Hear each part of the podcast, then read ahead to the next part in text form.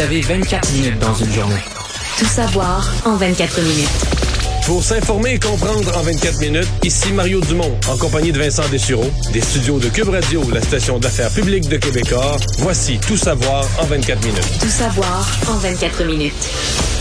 Ben, il aura fallu que fait moins de cinq heures aux 12 membres du jury pour euh, en arriver à un bon un jugement pour cette belle-mère de la fillette de Granby, procès qui a été extrêmement suivi à la grandeur du Québec. Euh, les jurys qui ont donc euh, qui ont donc déclaré coupable la belle-mère au chef d'accusation de meurtre non prémédité, donc meurtre au deuxième degré et de séquestration, allant donc du côté de des bon des chefs d'accusation les plus graves, là, parce qu'on aurait pu et le juge l'avait identifié euh, dans les verdicts possibles. Il y avait homicide involontaire. Si on jugeait que la belle-mère euh, n'avait pas su que son action aurait pu mener à la mort de la petite fille. Alors visiblement, on n'a pas cru la version de la défense parlant de vouloir la protéger, euh, que les gestes, bon, qu'on ne savait pas chez la belle-mère que les gestes étaient de nature à causer la mort de l'enfant. En fait, si on se fie au temps de délibération, on n'a pas cru grand-chose de la défense. Avec les c'est parce que le jury a été... Euh, écoute, on, a eu la, nouvelle vers 15h10 que le jury euh, convoquait la, le juge, le réunissait toute la cour pour dire on vous donne un verdict à 15h30. C'est-à-dire qu'il y avait déjà une décision à cette heure-là. Oui. Euh, ils ont été réunis à 10h30, puis il faut qu'ils se nomment une espèce de petit président d'assemblée. Ça peut se faire vite, remarque, mais il faut quand même qu'au début, là, tu perds un peu de temps juste pour créer la discussion, puis dire, bon, ben c'est toi, Vincent, tu vas présider le, groupe, puis tu vas te donner droit de parole, puis tout ça. Puis ils ont peut-être dîné à travers tout ça. Mon point, c'est que les, le temps de délibération là, est vraiment... peut pas être plus vite que ça. C'est ça, c'est extrêmement court, donnant un peu l'impression, puis ça se peut dans la vie des fois, comme on dit, des fois c'est clair, là sais, les plaidoyers ont été faits, les fonds ont été présentés, t'as 12 personnes qui viennent de toutes... D'ailleurs, c'est très bien, des gens qui viennent de toutes sortes de sphères de la société, toutes sortes de niveaux d'instruction, ils ont toutes sortes d'expériences de vie, toutes sortes d'âges, là. Mais tout à coup, t'es réunis dans la salle, ils ont écouté la même affaire, puis ils se disent, ben, c'est ça. Tu sais, à un moment donné, tu sais, quand... Ben, si la preuve est accablante, qu'on parlait d'une preuve euh, visiblement sans équivoque, ben.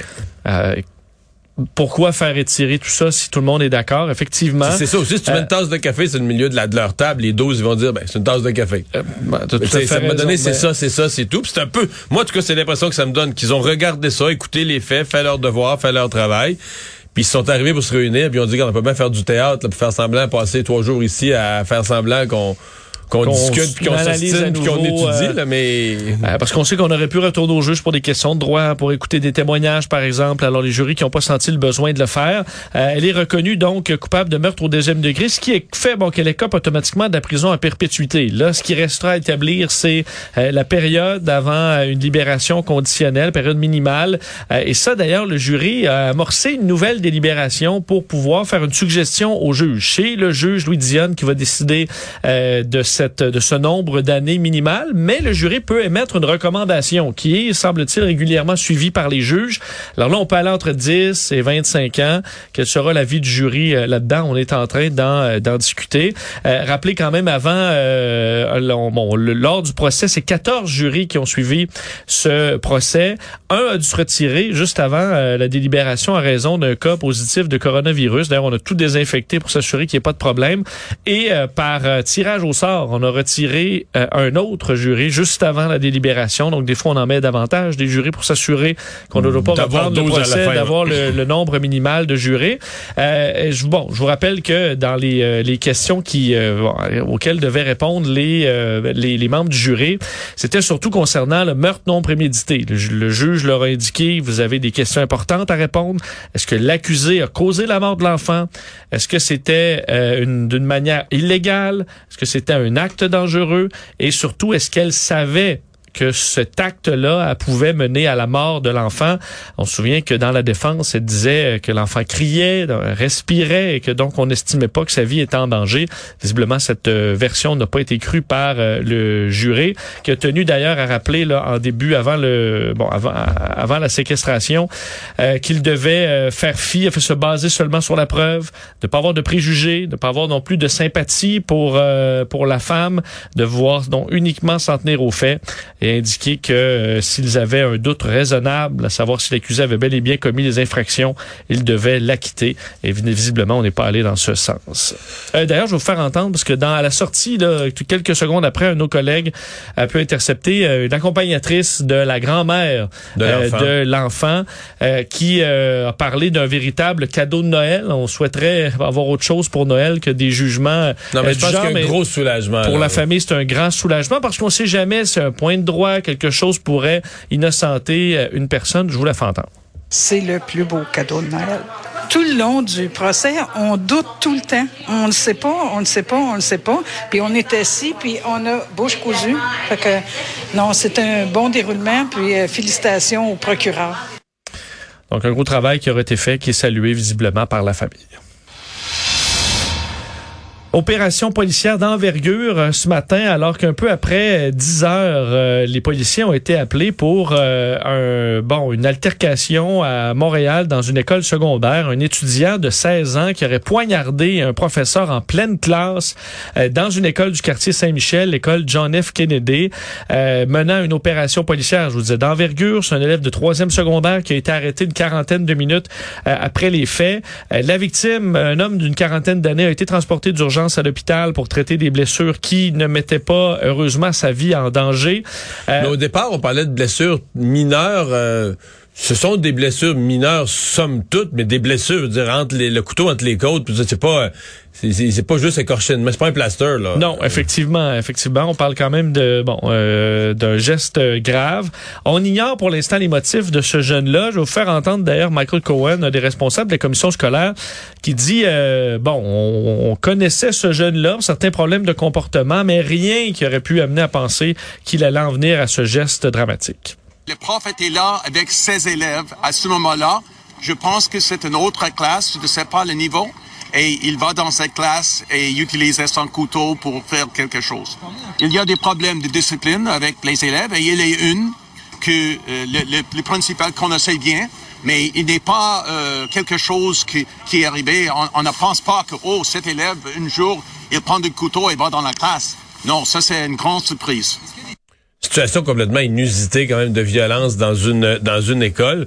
Du côté positif, euh, ce midi, euh, je parlais avec André Desrochers, l'ex du SPVM, qui disait quand même voir dans tout ça euh, le, ben, le positif, faut trouver du positif, mais le, déploiement est quand même rendu efficace. On voudrait qu'il arrive rien dans nos écoles, mais on sait que maintenant c'est une menace qui existe. Mais tu sais, les fameux lockdowns, là, quasi instantanés, les, profs connaissent les procédures. Puis dans ce cas-ci, c'était pas une arme à feu. Fait que, ben, il aurait pu, il aurait pu blesser avec son couteau d'autres gens, mais je veux dire, c'est pas la même affaire.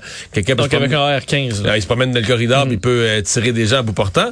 Mais quand même, dire la procédure, on sait exactement quoi faire. Euh, dès que les gens sont avertis, ils le font. Les police est arrivée. Donc, dans l'ensemble, l'intervention scolaire et policière, là, euh, c'est c'est pas mal. Très rapide. ouais, rapide, efficace, et, et, pas euh, pas tout le monde paralyse puis se demande qu'est-ce qu'on fait là. sais, les gens, tu vois qu'il y, a un apprentissage qui a été fait, que ça peut arriver, puis que parce qu'on dit dans une situation d'urgence, c'est un gros test. Est-ce que quand tu sais ce qu'il y a à faire, tu le fais quasiment comme un robot. Tu, même si tu alors que si tu sais pas quoi faire, là, tu te mets à paniquer, tu te mets à réfléchir. Un fait une chose, l'autre fait le contraire, euh, et donc euh, ça semble quand même avoir été assez ordonné là, comme euh, comme façon de réagir. Et plusieurs réactions politiques tout de même. Les ministres Geneviève Guilbeault, ministre de la Sécurité publique, Jean-François Robert, ministre de l'Éducation les deux se sont dit perturbés euh, par cet événement-là. Euh, le ministre de l'Éducation qui disait euh, ici va la violence dans la communauté, ici vont les incidents qui peuvent arriver dans les écoles. Alors il y aura enquête. Geneviève Guilbeault qui rappelait que son gouvernement avait annoncé des montants justement dans la prévention d'actes de violence. Justin Trudeau a également réagi à la suite de ces événements. Tout savoir en 24 minutes. Le Québec franchit un autre bon euh, de cas euh, bon, euh, de COVID. Tout, un, hein? Ouais, tout un, passant à 1807 cas. on sait que la semaine dernière, on est passé à, dans le 1200 cas. On avait même été un peu surpris de voir la montée rapide. Faudra voir les trois, quatre prochains jours. Est-ce qu'on est vrai? Est-ce que c'est un nouveau palier beaucoup plus élevé ou est-ce que c'est juste une journée où par hasard, il y a eu vraiment beaucoup de cas? Là? un décès, 13 hospitalisations. Les hospitalisations sont quand même en hausse. Une personne de plus aux soins intensifs. ce qui amène Christian Dubé à réagir aujourd'hui, disant quand même, euh, il n'est pas trop inquiet par rapport à la situation. Disons, on pourrait avoir 3000 euh, cas. euh, mais que les hospitalisations, on s'attend pas à ce que ça monte beaucoup prochainement. L'INSPQ avait des projections également dans ce bon dans ce sens-là. Pourquoi? Euh, Parce que ça touche euh, les jeunes. Donc, on peut d'ailleurs, je vais vous faire entendre Christian Dubé qui l'explique un peu sur le nombre de cas là, en ce moment qui touchent davantage les jeunes et leurs parents. Les cas aujourd'hui, comme dans les derniers jours, sont principalement chez les enfants et les parents de ces enfants-là. Donc, la bonne nouvelle, c'est que ce sont les enfants qu'on vaccine en ce moment. Donc, ça va finir par avoir un effet. C'est sûr qu'en janvier, au retour des classes, ça devrait aller mieux dans les écoles primaires. Où ça va assez mal présentement. Aujourd'hui, on, on, remet le masque à Québec. Euh, c'est oui, et là, euh, on dit on est à 46% des enfants vaccinés et euh, ça vaccine assez rondement. Alors, on verra, on l'espère, l'effet dans les chiffres sous peu. Et la question des tests rapides qui est arrivée, puisque c'est vu comme une bonne nouvelle pour plusieurs parents, puisque les, les tests rapides seront distribués dans les écoles du Québec et ça assez rapidement, même dans le Grand Montréal, en Estrie, Chaudière-Appalaches, euh, dès cette semaine. Ensuite, dans la semaine du 13 décembre, chaque élève du préscolaire et primaire se verra remettre dans son sac d'école une trousse, une trousse qui comprend cinq tests rapides et le matériel d'instruction permettant de les réaliser. C'est ce qu'on annonçait au ministère euh, de la Santé aujourd'hui. Alors, on est à faire les livraisons et compagnie. Alors, ça va rassurer plusieurs parents. Je vais vous faire entendre encore M. Dubé là-dessus et Daniel Paré, responsable de la vaccination et aussi responsable donc de cette distribution des tests rapides grandi son, son, titre et ses rôles. Sa carte d'affaires euh, s'allonge et s'allonge, on peut les entendre. Ce qu'on veut, c'est que les, les, tests rapides ou les autotests soient à la maison et que pour les parents, lorsqu'on est pendant la période des fêtes, par exemple, si on voit qu'un enfant a des symptômes, ben là qu'on puisse dire, ben on va s'assurer que c'est un symptôme de, de, grippe simplement. Présentement, n'ayant pas d'autre option, les parents doivent aller dans nos centres de dépistage. Euh, encore là, je regardais nos chiffres là, ce matin, c'est plus de 35 000 tests qui ont été effectués là, euh, juste la journée d'hier. Fait que ça vient compléter cette offre-là et encore là, ces, ces, tests, euh, ces tests sont quand même, lorsqu'ils sont bien utilisés, des cas symptomatiques, ont un bon taux de réponse et je pense que ça va permettre d'améliorer la qualité de vie des parents. Bon, et, parlant de tests. Ben, oui, mais ça, non, je ça, soulève quand même la question, toute cette, euh, cette satisfaction qu'on a d'en avoir pour euh, les enfants des garderies, les enfants du primaire qui vont ramener à la maison dire, ça laisse quand même un peu euh, pantois des gens comme moi. Ben, moi, j'en ai plus d'enfants au primaire, mais je vais quand même fêter Noël. Euh, je vais réunir des gens. Il va y avoir des personnes plus âgées. Ouais, souvent, les plus euh, âgés, là, ça se peut que leurs enfants soient rendus au cégep. Là. Ouais, j'en ai, moi, j'en ai pas de test, là, puis je peux pas... c'est pas une question que je vais les avoir gratuits. La pharmacie, le Santé Canada autorise pas mon pharmacien à m'en vendre. je serais prêt à payer 10 piastres. J'irai chercher mon... Il y a un vrai problème. Là. Bon, là, on nous dit que progressivement, ça va arriver, mais ce que je comprends, c'est que pour le grand public, il n'y aura rien d'accessible probablement. On essaye, euh, M. Paré disait, on essaye dans une ultime tentative d'en rendre disponible les pharmacies une extrémiste dans les jours avant Noël pour le grand public. Mais, euh, mais je pense que s'ils font ça, là, ils vont, être, ils vont être surpris de la cohue, là. Ben oui, ça, va, être comme, non, mais ça va être comme euh, dans la Russie d'autrefois quand tout le monde avait faim, puis t'arrivais avec une, fournée, une, fournée, de pain, là, t'arrivais ah avec une fournée de pain, euh, tu sais, les gens se battaient pour arracher la moitié d'une baguette, là. Tu sais, tout le monde va en vouloir, tout le monde, c'est gratuit, tout le monde va se pitcher. Il y, a, un problème, disons, il y, a un écart là, entre ce qui est offert et ce que les gens attendent. Euh, parlant des tests, euh, on apprenait aujourd'hui du ministère de la Santé que euh, on a dû suspendre sans solde 458 personnes là, qui travaillent dans le dans le monde de la santé parce que non seulement ils ont refusé le vaccin, on sait qu'on avait finalement reculé sur la suspension sans solde de tous ceux qui ne sont pas vaccinés pour leur offrir plutôt le dépistage. Mais des gens qui refusent aussi le dépistage. Ils sont 458 à avoir été suspendus pensais qu'il allait être 8. Ouais, toi, le nombre, de, on parle mais je pensais que, presque 500. Quand, quand, il a annoncé ça, Christian Dubé, ouais, il va falloir qu'il se fasse tester obligatoire, sinon on va les suspendre. Je me disais, ouais, il va sûrement y en avoir, comme n'importe quoi, il y en a toujours. 3, 8, 12, tu sais, des, des petits nombres.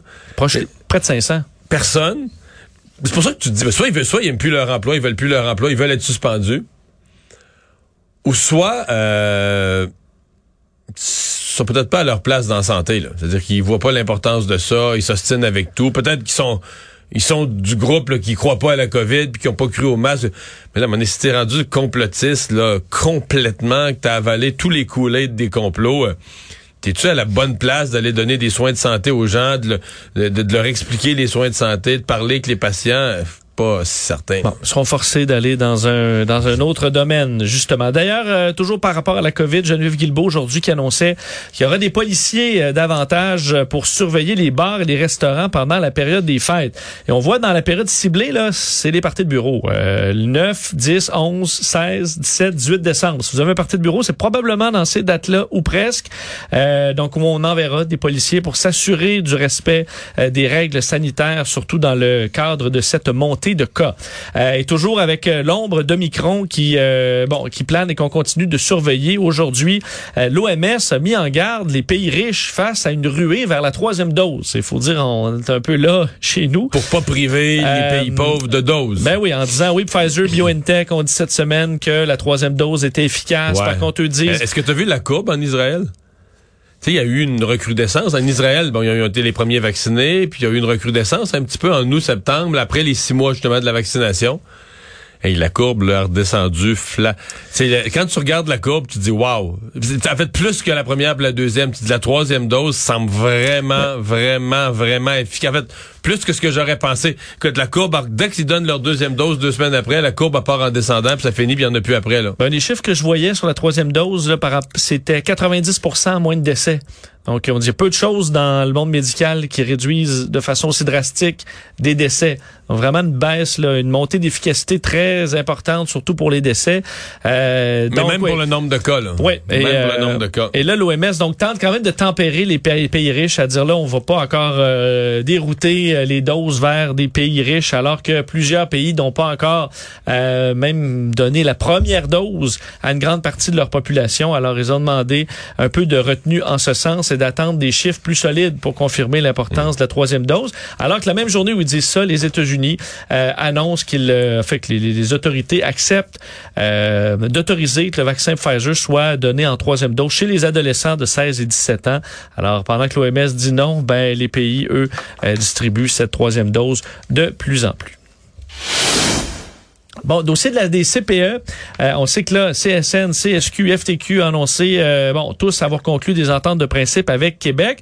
Peut-être un petit peu de con, bon, euh, de mésentente quant au retour au travail, là, qui a été interprété par plusieurs parents comme bon, ben parfait. Dès lundi, il y aura des éducatrices, on rouvre les CPE. Ben, Mais la moi, je pensais que c'était dès aujourd'hui.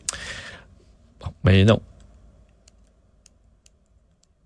Mais il y a eu une entente de principe hier. Oui, mais il faut qu'il y ait le vote. Oui, mais c'est ça. Tu fais le vote, tu fais les assemblées, tu fais. Au pire, mais, tu retournes en grève ou après le vote. ben, ou, ben, au, pire, si tu votes non. Mais là, donc, il recommence quand, là?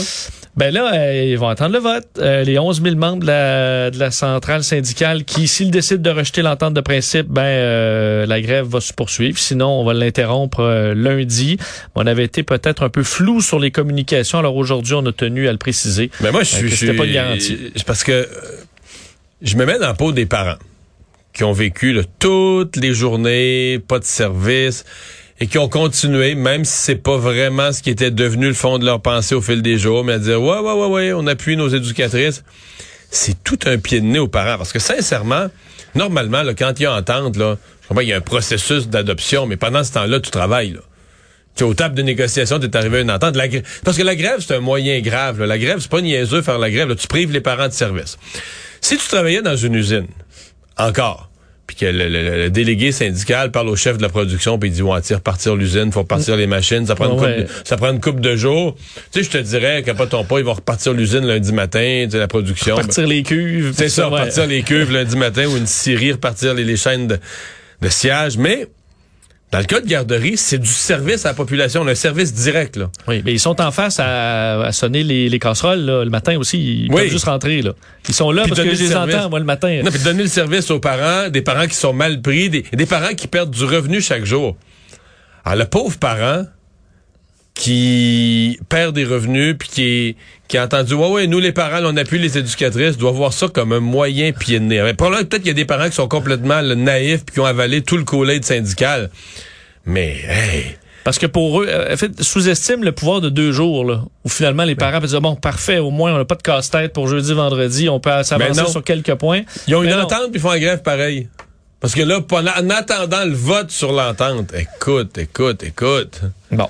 Euh, parlons de la vérificatrice générale aujourd'hui, euh, Karen Hogan, vérificatrice générale du Canada, qui est revenue dans une série de rapports sur la gestion de l'Agence de la santé publique du Canada, sur euh, la surveillance des voyageurs, là, la quarantaine, euh, les euh, bon qui, qui, qui sont arrivés et repartis. Là, on sait là, on a été, en- il y a eu des quarantaines automatiques. Là, on est de retour avec la quarantaine pour des pays africains, incluant le Nigeria, l'Égypte, l'Afrique du Sud, et on explique dans son euh, rapport qu'il y a eu un manque de suivi. On parle entre mai et juin 2020. Les deux tiers des personnes qui arrivaient au Canada n'ont pas eu aucun suivi de l'Agence de santé publique du Canada. Et là, c'était le bordel parce que euh, les données des voyageurs étaient sur papier. Puis là, c'était long, on n'était pas capable de suivre. Euh, Non, mais je me souviens, Vincent, les gens nous écrivaient, c'était n'importe quoi, les gens nous écrivaient, les gens se dénonçaient, mais même avant ça, en mars, tu sais, les gens revenaient de la Floride, puis là, ils leur disaient, là, faut que tu te mettes en confinement, tu t'en vas chez vous, là, puis tu t'en vas chez vous 14 jours. Puis les gens disaient, OK, on le fait. Là, pour aller chez vous 14 jours, Faut aller- au Costco. faut aller, non, ça, faut aller à l'épicerie, à la pharmacie, à la banque, chez le nettoyeur, puis là, après ça, on s'en va chez nous. Mais là, parce que si tu restes dans un petit village, là, la COVID, là, tu viens de la, tu comprends? Tous les lieux fréquentés, là, tu viens de la spreader, tu viens de l'étendre au, au couteau à bord, tu viens de l'étendre partout, partout la toast, là. T'as, t'as mis de la, de la COVID partout dans, dans, dans ton village. C'était pas sérieux. C'était, c'était pas sérieux, c'était pas vérifié, c'était pas géré. Je pense que c'était même pas bien expliqué aux gens de dire, écoutez, vous allez chez vous, là, vous allez chez vous pour vrai, là. direct. Direct, là, vous, pas, pas rien. À un moment donné, ça a été plus expliqué, mais le- la, la gestion de la frontière par le fédéral, ça a été euh, à certains moments chaotique, puis à d'autres moments carrément, euh, c'était pas triste, ça aurait été carrément humoristique. Tu, tu gérais des affaires graves, mais d'une manière que tu ben voyons, c'est bien loufoque. Et, et, euh, on dit, là, euh, c'était une première. Là. Là, tu peux tolérer que certaines problématiques, mais ce que dit la vérificatrice générale, c'est qu'il faut aussi tirer des leçons. Là, parce que tu vois, la quarantaine, on l'avait enlevée, puis là, on la ramène pour certains pays. Euh, J'espère sait pas qu'on comment, a- ben, on sait pas beaucoup comment faire. ben, c'est ça. Pourquoi on n'a pas appris davantage? On dit l'application Arrivecan va quand même mieux que le papier, mais on a réduit le chiffre à 37 là, de gens qui ont aucun suivi, mais c'est quand même presque 40% euh, qui n'ont pas de suivi, même avec l'application. Je vais vous faire entendre un extrait euh, de la vérificatrice générale là-dessus. L'élément qui me, pré- me préoccupe probablement le plus, euh, c'est qu'ils ont mis en place des mesures, mais qu'ils n'ont me- vraiment pas tra- travaillé ou pensé à la surveillance et le contrôle. C'est vraiment euh, le, temps de, trouver quelles données qu'on devrait avoir, comment qu'on devrait recueillir ces données et comment qu'on va démontrer aux Canadiens que les mesures à la frontière sont efficaces. Bon. On n'est pas très surpris, là. disons. Non, effectivement. Euh, dossier très intéressant euh, en Nouvelle-Zélande, euh, Mario, alors qu'on euh, bon, on a lancé euh, dans les dernières décennies au Québec de grandes campagnes contre l'usage du tabac, par exemple. La Nouvelle-Zélande veut interdire les cigarettes pour les générations futures. Et comment on fait ça? Qu'on veut bannir le tabac pour les jeunes de 14 ans et moins? À vie. Donc, euh, dans, on comprend le présentement, on peut fumer. donc quelqu'un qui a 40 ans va pouvoir continuer à fumer jusqu'à sa mort. Oui, quelqu'un qui a 18 ans jusqu'à sa mort, quelqu'un qui a 14 ans, donc dans 4 ans, là, euh, l'âge minimal pour fumer qui était de 18 ans va passer à 19, ensuite à 20, à 21. à 20. Donc dans 50 ans, Cette personne-là aura jamais le droit de fumer. jamais le droit de... Si on est aujourd'hui en, en Nouvelle-Zélande, jamais tu auras le droit de fumer. Mais si t'es Euh, dans l'âge limite, peut-être en train de fumer, la police va vérifier ton âge puis dire oh toi t'es un an trop Ben, jeune. Au dépanneur, à un moment donné, on va dire, monsieur, on va vous demander vos cartes.